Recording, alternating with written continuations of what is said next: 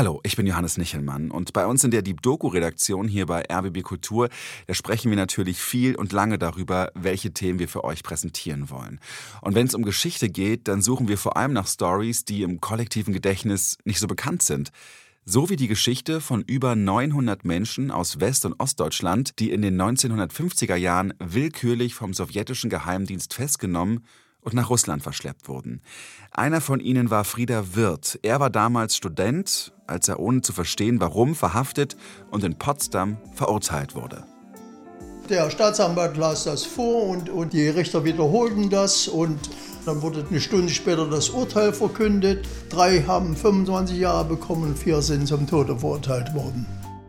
Heute gibt es Initiativen, die durch Tafeln, ähnlich wie die Stolpersteine, an das Schicksal von diesen Menschen erinnern wollen. Doch die Aktivistinnen, die stoßen auf Widerstand. Warum? Das erzählt euch Mario Bandi. Johann Meister, Vertreter, geboren in Großschenk, Kreis Hermannstadt, Rumänien, zuletzt wohnhaft in Berlin-Halensee erschossen am 12. Dezember 1950 im Alter von 28 Jahren in Moskau. Fritz Melzer, Bergarbeiter, geboren in Chemnitz, Sachsen, zuletzt wohnhaft in Berlin-Reinickendorf, am 4. November 1952 im Alter von 32 Jahren in Moskau erschossen. Rehabilitiert 2001. Wolfgang Mertens, Elektromonteur, geboren in Berlin, zuletzt wohnhaft in Berlin-Neukölln, erschossen am 27. Juni 1951 im Alter von 24 Jahren in Moskau, rehabilitiert 1995.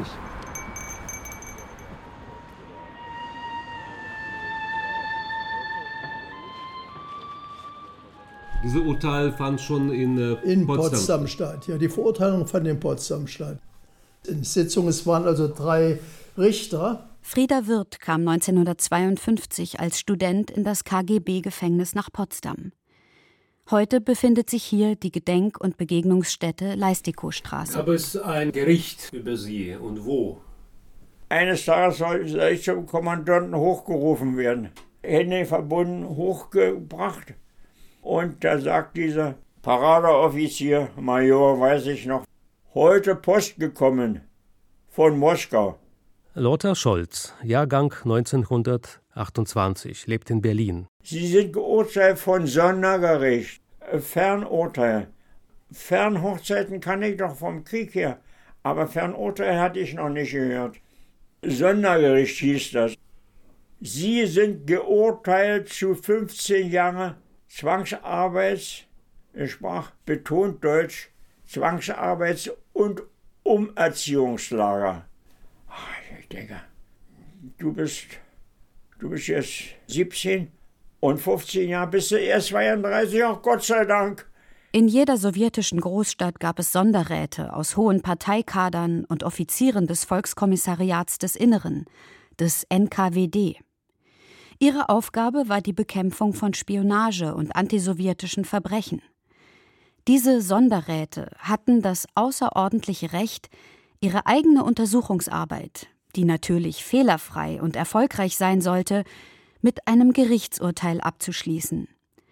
Willkürlich verurteilten sie die Verdächtigen zum Tod oder zur Zwangsarbeit. Wir Häftlinge saßen auf einer Bank. Wir waren also insgesamt sieben Leute.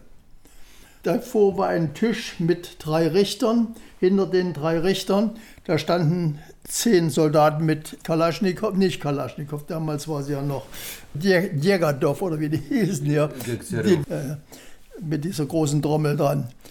Und ähm, links war der Staatsanwalt und rechts war, saß die, die Dolmetscherin. So war das aufgebaut. Und diese Mehr, drei Richter in Uniform? Die drei Richter in Uniform, ja. Also Troika. Ja, eine Troika, richtig. Wegen seines alten Schulfreundes wurde Frieder Wirth verhaftet. Der Freund war nach West-Berlin gegangen und brachte von dort antisowjetische Flugblätter in den Osten. Dann wurde der Freund wegen seiner antisowjetischen Tätigkeit und angeblicher Spionage für Amerika festgenommen. Und mit ihm noch einige frühere Schulkameraden, wie eben Frieder Wirth. Und die haben einfach vorgelesen. Und, und jetzt, der, der Staatsanwalt las das vor und, und die Richter, also das ist nun lange her, aber die Richter wiederholten das und dann wurden wir weggeführt. Eine Stunde später das Urteil verkündet, aber auch du 25, 25, 25 und du. drei haben 25 Jahre bekommen vier sind zum Tode verurteilt worden. Auch Frieda Wirth wird zum Tode verurteilt. In Moskauer Gefängnis Butyrka angekommen, wird seinem Gnadengesuch überraschend stattgegeben. Er bekommt lediglich 20 Jahre Arbeitslager in Vorkuta. Und völlig unklar, warum. Und warum, warum ich begnadigt worden bin, weiß ich nicht. Aus dieser äh, Todeszelle bin ich in einen, dann anschließend nach der Begnadigung direkt in einen anderen Trakt gekommen, äh, in einen anderen Teil des Gefängnisses gekommen. Von meinen Freunden getrennt. Die habe ich da, also als ich da rausgeführt wurde, zuletzt gesehen. Und ich habe immer gehofft, dass, sie, dass ich sie plötzlich wiedersehen würde. Aber die Gewissheit, dass sie dann hingerichtet worden waren, die hatte ich dann erst, als ich nach meiner Rückkehr hierher. Vorkuta war eines der schrecklichsten Straflager in der ganzen Sowjetunion. Zeitweise waren dort bis zu 73.000 Menschen inhaftiert. Etwa jeder zehnte Häftling kam hier wegen Kälte, Hunger und menschenunwürdigen Bedingungen ums Leben. Auch die politischen Gefangenen aus Deutschland kamen meistens hierher. Für Frieda Wirth ist es unvorstellbar, wie er hier 20 Jahre lang verharren sollte. Er klammert sich an die Hoffnung, dass seine Haftzeit noch weiter verkürzt werden würde. Vier Jahre später sollte sich seine Hoffnung bewahrheiten. Im September 1955 reiste Konrad Adenauer nach Moskau und erreichte bei den Gesprächen mit Nikita Khrushchev die Freilassung der letzten 10.000 politischen Häftlinge und Kriegsgefangene aus Deutschland. Einige Monate später, im Januar 1956, kann Frieder Wirth nach Deutschland zurückkehren. Viele seiner Mithäftlinge jedoch waren im Lager ums Leben gekommen oder wurden erschossen. 1995. Wolfgang Michel, Notstandsarbeiter, geboren in Chemnitz, Sachsen, zuletzt wohnhaft in Berlin-Friedenau, erschossen am 6. August 1952 im Alter von 21 Jahren in Moskau, rehabilitiert 1995. Siegfried Moche, Buchprüfer, geboren in Berlin-Spandau, zuletzt wohnhaft im Finkenkrug bei Berlin, erschossen am 26. Juni 1952 im Alter von 20 Jahren in Moskau. 923 Zivilisten wurden zwischen 1950 und 1953 verhaftet. Von sowjetischen Militärtribunalen in Verfahren, die nur wenige Minuten dauerten, zum Tode verurteilt, nach Moskau verschleppt und dort erschossen. Es ist der 29. Oktober 2021. Sabine Erdmann-Kutniewicz von dem deutschen Ableger der russischen Menschenrechtsorganisation Memorial steht am neu gestalteten Steinplatz in Berlin-Charlottenburg. Ein Obelisk wurde hier errichtet, der den Opfern des Nationalsozialismus gewidmet ist. Ein anderer erinnert an die Opfer des Stalinismus, hier sind heute etwa 50 Personen zusammengekommen, darunter Mitglieder von Menschenrechtsorganisationen und Opferverbänden kommunistischer Gewaltherrschaft. Die Verurteilung basierte auf bloßen Verdächtigungen und war willkürlich. Ihre Asche kam auf einen Moskauer Friedhof. Dort steht mittlerweile ein Gedenkstein. Aber sie haben kein individuelles Grab. Die meisten Opfer wurden in den 1990er Jahren rehabilitiert. Heute möchten wir die Namen der 241 Personen, die aus Berlin und Brandenburg kamen, lesen und damit den Opfern ihre Namen zurückgeben. Remer Bilenskaya so wie hier in Berlin werden auch in Russland in vielen Städten jedes Jahr die Namen der Opfer des Stalin-Regimes verlesen. Immer am 30. Oktober. In Russland war das bisher ein offizieller Gedenktag. Ob dieser Tag dort auch in diesem Jahr begangen wird, wissen wir nicht. Eine Frau legt rote Rosen mit einem weißen Band und eine Karte am Gedenkstein nieder. Für meinen Vater, Wolf Hinze und andere Opfer politischer Verfolgung steht drauf. Also mein Vater, Wolf Hinze, er hat, äh, war SPD-Mitglied und hat auch sich engagiert gegen die DDR. Also es war schon 49? Es, ja, 49, 50. Hm. Da hat er Flugblätter verteilt. Welchen Aber Bezirk, Stadtbezirk wohnten Sie? Er wohnte äh, in Neukölln. Er ist 1950 denunziert worden. Meine Mutter war gerade schwanger mit mir und er hat dann ja, lebenslänglich gekriegt, war in Vorkuta. Er hatte einen Schulfreund, äh, der ihn irgendwie nach Dessau gelockt hat. Und zwar war hinterher klar, warum, weil äh, mein Vater der Einzige noch war, der Letzte, der eigentlich wusste, äh, weil, ja, dass er damals als Hitlerjunge da eine ganze Menge äh, Unwesen getrieben hat, mal ganz platt gesagt. Ja.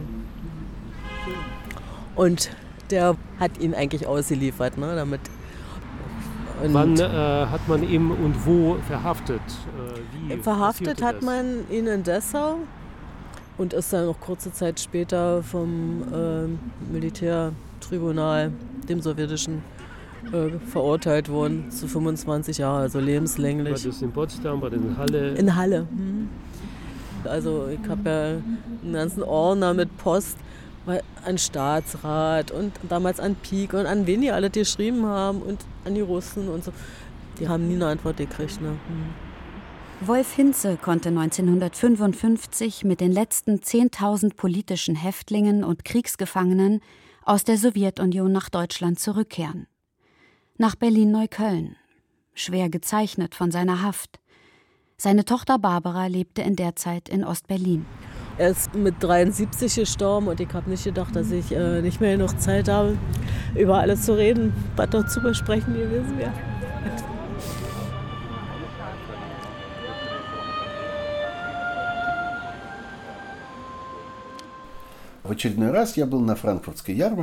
Ich war auf der Frankfurter Buchmesse und war völlig erstaunt über die vielen Stolpersteine in der Stadt.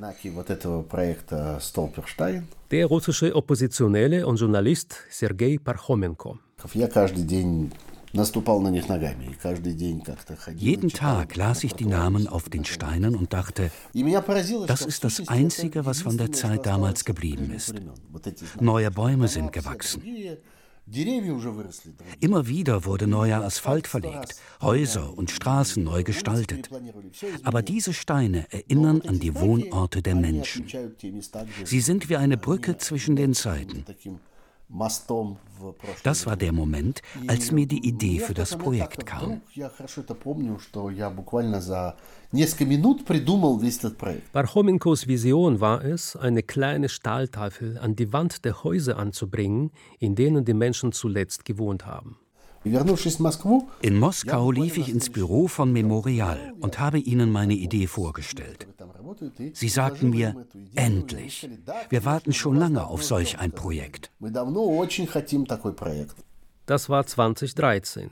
Die Umsetzung ließ nicht lange auf sich warten. Die Tafel ist so klein wie eine Postkarte. An der linken Seite ist eine quadratische Öffnung, eine Leerstelle für das fehlende Foto. Rechts ins Metall angraviert sind Name, Beruf, Ort und Todesdatum.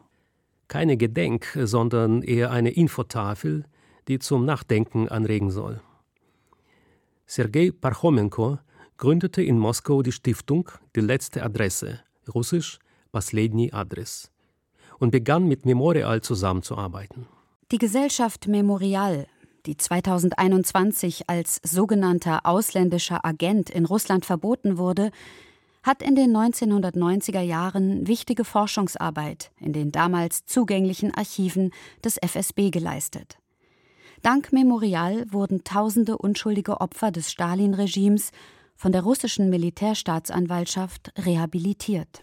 Мы в свое время приняли решение о том, что будет еще одна строчка. Später haben wir entschieden, dass wir bei den Tafeln unbedingt noch eine Zeile hinzufügen müssen. Das Datum, der Rehabilitation. Das brauchen wir als ein Zeichen, als ein Symbol. Wenn dieses Wort gelesen wird, beginnen die Menschen zurückzudenken. Sie beginnen zu verstehen, worum es geht. Erschossen und dann, im Nachhinein, rehabilitiert. Das ist unser Weg, mit den Menschen zu kommunizieren. Das Projekt von Sergei Parchomenko hatte Erfolg. Hunderte Aktivisten und Aktivistinnen aus ganz Russland meldeten sich und haben mittlerweile in 70 russischen Städten und Orten Informationstafel für Stalin-Opfer angebracht. Fast 1500 sind es bisher. Irgendwann, hoffe ich, werden diese Plaketten zu einem Gedenkort, der sich über das ganze Land verbreitet. Wie ein Netz von Kaliningrad bis Wladiwostok. Schon jetzt erstreckt sich das Projekt über die Grenzen des postsowjetischen Raumes hinweg. Die Idee, also dass sich dieses Projekt die letzte Adresse praktisch von Russland aus auch über Europa verbreitet. Fand ich einfach faszinierend. Dr. Anke Giesen, Vorstandsmitglied von Memorial Moskau und Memorial Deutschland. Wir hatten dann hier im Verein dazu eine intensive, auch ja, kontroverse Diskussion. Also es gab schon auch Vereinsmitglieder, die waren ganz strikt dagegen, weil sie eben die Sorge hatten, also mit der alle Menschen in Deutschland zu kämpfen haben, die sich äh, mit der Aufarbeitung der stalinistischen Verbrechen beschäftigen, dass man, dass einem unterstellt wird, man wäre sehr weit politisch rechtsstehend. Und man würde das tun, um von den Nazi-Verbrechen abzulenken oder die zu relativieren in Deutschland sind halt diese beiden, diese Verbrechenskomplexe unglaublich miteinander verwoben. In Tschechien kann man sagen oder in der Slowakei, wir waren erst Opfer der Nazis und dann wurden wir Opfer Stalins oder des sowjetischen Expansionsstrebens. In Deutschland kann man das so nicht sagen. Man, also weil die stalinistische, also die Besetzung durch die Sowjets wird ja auch immer auch als Folge des Vernichtungskrieges verstanden. Deswegen war es für Anke Giesen und ihre Memorialkollegen in Berlin wichtig, dass diese Initiative von Russland ausging. Einer der Mitbegründer des Projekts Die letzte Adresse war zu dem Zeitpunkt bereits in Deutschland. Dr. Nikolai Ivanov, der ehemalige Leiter von der letzten Adresse in St. Petersburg. Auch ich habe mich der Initiative angeschlossen. Ich bin vor 20 Jahren aus Russland nach Berlin gezogen viel zu oft musste ich in meinem deutschen Bekanntenkreis feststellen, wie wenig man hier über das Ausmaß des stalinistischen Terrors weiß oder wahrnehmen will. Umso mehr hat es mich gefreut, als sich die Initiative schnell herumsprach und bald schon die ersten Anfragen kamen. Die erste Tafel brachten wir in Erfurt in Thüringen an, die zweite in Naumburg in Sachsen-Anhalt, die dritte in Dahme, Brandenburg. Jedes Mal war das eine bewegende Zeremonie mit vielen Reden und Erinnerungen. Die schon ergrauten Töchter und Söhne der schuldlos Ermordeten waren dabei, ihre Enkelkinder und manchmal auch die hochbetagten früheren Nachbarn, die bezeugen konnten, wie die Menschen plötzlich für immer verschwanden. Wohin und warum sie verschwanden, das durfte keiner wissen. Erst Jahrzehnte nach der Verhaftung haben die Familienangehörigen der Opfer die Wahrheit erfahren. Sie erhielten die Verhörprotokolle und Gerichtsurteile aus Russland sowie die Rehabilitierungsbescheinigungen. Mit der Anbringung der Tafel bekommen die Verschleppten und Ermordeten endlich einen Ort des Gedenkens. Um die kleine Plakette aus Stahl an Tor oder Hauswand anzuschrauben, braucht es die Genehmigung des Eigentümers. Die zu bekommen ist nicht immer so einfach. Entschuldigung. Guten Tag. Herr Utecht hat hier mal gewohnt. Können wir in den vierten Stock dann und könnten Sie uns aufmachen? Äh, natürlich kann ich das. Ja, das wäre sehr nett von Ihnen. Berlin-Charlottenburg, Giesebrechtstraße 19. Ein vierstöckiger Altbau. Ja, der Herr Utecht hat hier gewohnt und wir sind von der Gesellschaft Memorial und wir forschen sein Leben und äh, es geht darum, dass äh, sein Bruder, der wurde von den Sowjets abgeholt und erschossen. Jetzt gehen wir quasi auf die Spuren des Lebens seines Bruders ja, äh, und Wir haben hier gewohnt, Ja, ja. ja Oben im vierten Stockwerk. Der Bruder von Lutz Utecht, der heute mitgekommen ist, war der Student und Schauspieler Wolf Utecht. Er hat hier gelebt und ist 1950 von der Staatssicherheit wegen des Besitzes DDR-kritischer Schriften verhaftet und anschließend an die sowjetischen Besatzungsbehörden übergeben worden. Seit Monaten versuchen wir die Genehmigung der Hausverwaltung zu erhalten, die Plakette anzubringen. Doch die Hausverwaltung antwortet uns nicht. Deshalb gehen wir heute selbst in die Giesebrechstraße 19 mit einem Rundbrief an die Wohnungseigentümer. Sie wollen jetzt also Briefumschläge verteilen? Ja. Herr Utticht. Ja. Wichtig ist dieser Tag der Verhaftung. Was hat er dort gemacht? Er ist ja in Magdeburg, nicht? In Magdeburg. Ja. Was hat er dort getan? Wolfgang Utecht hatte eine Schulfreundin und die hatte eine Verwandte in Kleinwandsleben bei Magdeburg und brauchte für die Dame Medikamente, die es in Ostdeutschland nicht gab. Anfang ja, 49. Ne? Sie hatte aber eine Prüfung an der Uni, Humboldt-Uni, und konnte nicht die Medikamente rüberschmuggeln. Ob mein Bruder nach Magdeburg fährt zum Umtauschen, mhm. dachte ja, kein Problem. Und er fährt dann also nach Magdeburg und in Kleinwandsleben klingelt, macht keiner auf, ist zu, kann er die Medizin nicht abgeben. Und fragt bei Nachbarn und sagen, nee, nee, die ist abgeholt worden. Und mein Bruder fährt mit der Medizin zurück nach Berlin und kriegt einen Tipp, geh mal zur Kampfgruppe gegen die Unmenschlichkeit, KGU. Die haben Kontakte zur FOPO drüben in Kleinwandsleben. Mein Bruder ging dahin und meldet die Dame als vermisst. Und vier Wochen später kriegt er einen Anruf, er möchte mal vorbeikommen zur Kampfgruppe.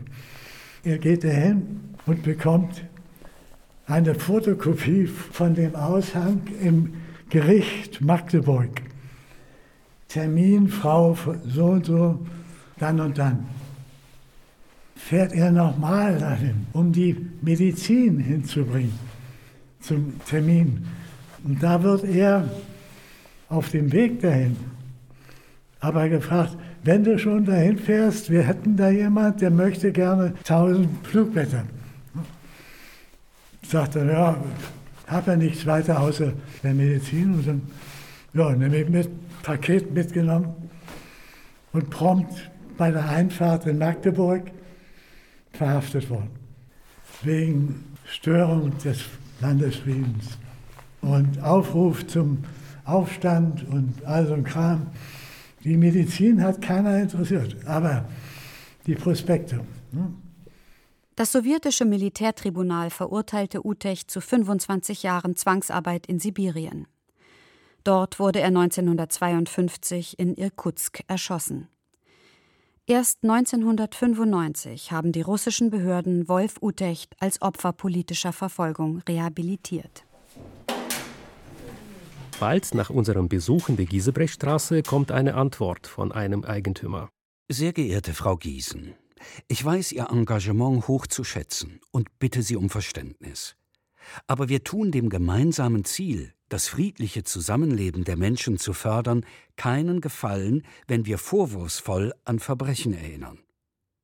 Das schlimme 20. Jahrhundert hat so viele Opfer von Staatsterrorismus aufzuweisen, dass wir gerade die Giesebrechtstraße mit Gedenktafeln pflastern könnten. Die Stolpersteinaktion war hier erfolgreicher Vorreiter und würde durch weitere ähnliche Aktionen eher inflationär verwässert als gefördert. Anke Giesen kennt diese Argumentation, ist darauf schon vorbereitet. Nikolai Ivanov ist aber empört. Besonders hat ihm der Ausdruck inflationäre Verwässerung getroffen. Die Opfer des Holocausts sind fest im Bewusstsein verankert. Sie stehen an erster Stelle. Dann kommen die Opfer des Zweiten Weltkrieges und die Opfer der Stasi. Aber die Opfer der Sowjetunion? Sie sind in Vergessenheit geraten. Wie kann man hier von Inflation sprechen? Ich verstehe es einfach nicht. Warum kann man nicht einfach dieser unschuldig ermordeten Menschen gedenken? Ihre Familien haben jahrzehntelang gelitten, waren von der Gesellschaft ausgeschlossen und geächtet, weil keiner wusste, wie dieses System der stalinistischen Repressalien funktioniert. Hier in Deutschland hat man gedacht, wenn jemand verhaftet wird, hat er sich bestimmt etwas zu Schulden kommen lassen. Bis heute gibt es hier keine umfassende Aufarbeitung Aufarbeitung der stalinistischen Repressalien.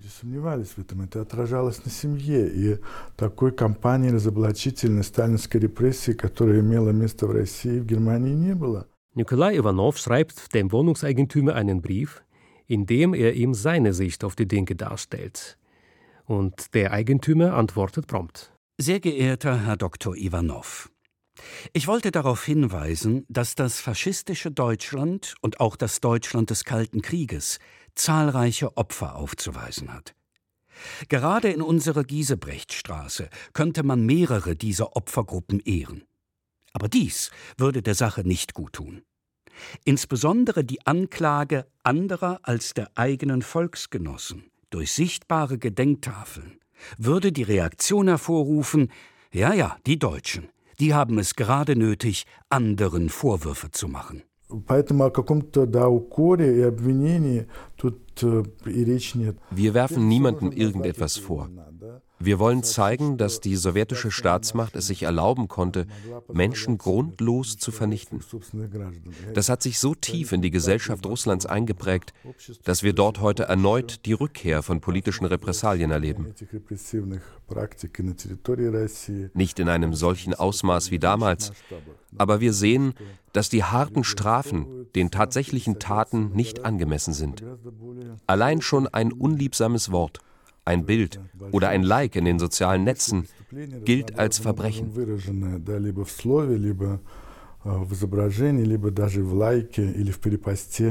Und das macht diese Schwierigkeit aus, dass deshalb es auch immer wieder eine Lesart gibt, dass die sowjetische Besatzung eine rechtmäßige Strafe war, mit der man sozusagen das böse Deutschland zügeln, einhegen musste.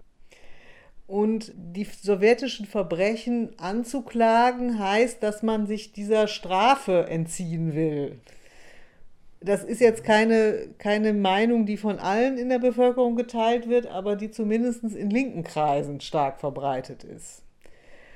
Und die Idee, dass die sowjetischen Verbrechen in der Besatzungszeit was zu tun hatten mit dem Sowjetregime, völlig unabhängig davon, ob die Deutschen Nazis gewesen waren oder nicht, ist in Deutschland nicht formulierbar. Und das macht es schwierig, sich für die Opfer einzusetzen, ohne dass man direkt in einen Zusammenhang gestellt wird, dass man jemand sein könnte, der die Nazi-Verbrechen relativiert oder von denen ablenken will. Das ist wie so eine Zwickmühle. Und da muss man da sehr vorsichtig vorgehen oder auch sich sehr klar auf Fälle beziehen, wo wirklich absolute Willkür nachzuweisen ist. Vor der Anbringung der Tafel für ein Opfer der stalinistischen Repression soll erst geprüft werden, ob die Person nicht an Nazi-Verbrechen beteiligt war.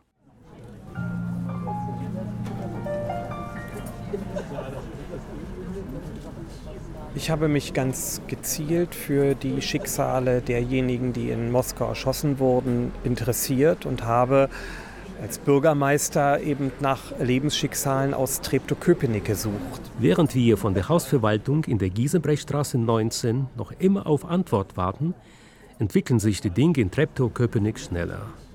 Denn hier macht sich der Bezirksbürgermeister Oliver Egel stark dafür, dass die Tafeln der Stiftung letzte Adresse angebracht werden. Es sind äh, viele Menschen in Moskau unschuldig erschossen worden. Und diese Lebensschicksale sind überhaupt nicht bekannt, obwohl das in den Familien über Jahrzehnte präsent war und diese Familien auch geprägt hat. Und mit dieser Erinnerungstafel wird dieses Lebensschicksal auch wieder ein Stück lebendig. Das gehört zu unserer Geschichte dazu. Ähm, und deswegen soll an Fritz Storch und an die anderen, die unschuldig erschossen wurden, erinnert werden. Fritz Storch ist einer von den 923 Opfern aus Deutschland, deren Kurzbiografien in dem Buch Erschossen in Moskau aufgelistet werden. Er wohnte in Berlin-Treptow, bevor er verhaftet wurde, stammte aus einer Arbeiterfamilie, war verheiratet und hatte zwei Töchter.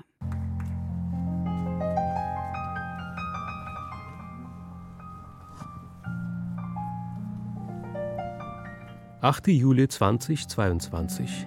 Es sind gut 40 Menschen von dem Wohnhaus Nummer 8 in der Mengerzahle in Berlin-Köpenick zusammengekommen. Die hochbetagte Tochter ist dabei und die Enkelin.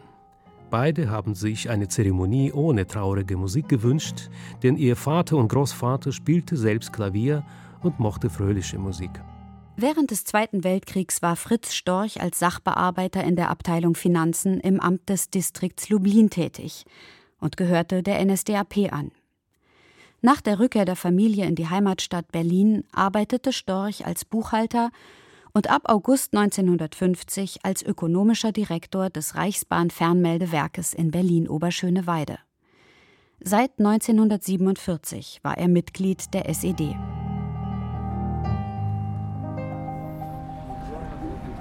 Meine Schwester und ich, wir haben uns häufig gefragt, weil wir ja nicht wissen, was unser Großvater für ein Mensch war, äh, was da dran sein kann, was er tatsächlich vielleicht gemacht hat, was wir nicht wissen. Ob er wirklich in der NSDAP war. Es gibt ja viele Menschen, die in eine Partei eintreten, weil sie sonst den bestimmten Job nicht kriegen. Oder äh, das kann auch gewesen sein. Aber ich weiß nicht, warum meine Oma immer gesagt hat, nee, der war nie in einer Partei. Das stimmt nicht. Also Memorial und wir haben entschieden, die Tafel zu genehmigen, weil es keinerlei Hinweise dafür gibt, dass Fritz Storch an Nazi-Verbrechen beteiligt war. Sollte aber in Zukunft das Gegenteil bekannt werden, wird die Tafel wieder abgenommen.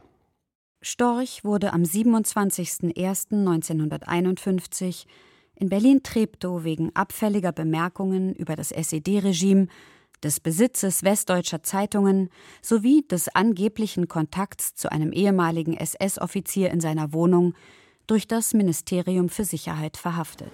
Meine Großmutter versuchte in den folgenden Wochen alles, um herauszufinden, wo er verblieben war.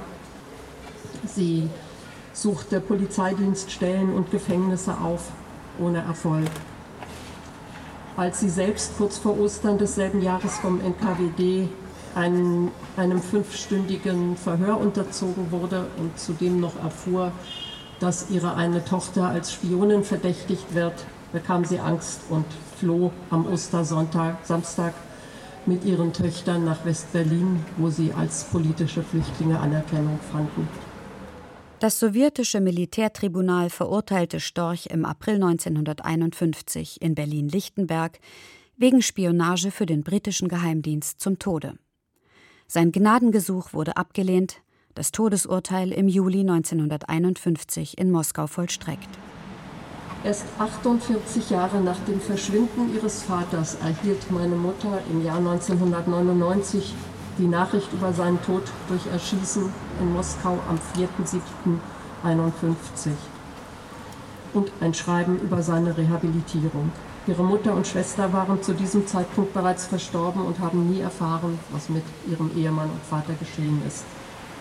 Für mich ist an dieser Stelle immer so etwas wie ein schwarzes Loch geblieben. Und es war mir unmöglich, ein persönliches Bild von meinem Großvater zu generieren. Fritz Storch, unser Vater, Großvater und Urgroßvater, liegt, wie wir heute wissen, auf dem Friedhof Donskoje in Moskau für seine Angehörigen gab es nie einen Ort des Gedenkens. Nun haben sie uns mit dieser Tafel eingeschaffen.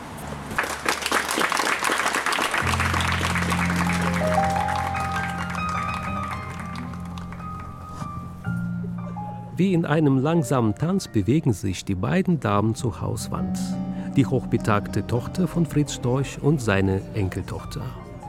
Dann folgen ihnen alle Anwesenden. Nikolai Ivanov steht schon bereit mit der Tafel und einem Akkuschrauber. Das Projekt Die letzte Adresse hat eine Tradition. Die Familienangehörigen dürfen die Tafel eigenhändig befestigen. Gratulationen, Danksagungen, Knipsen, Umarmungen, Tränen, Blumen.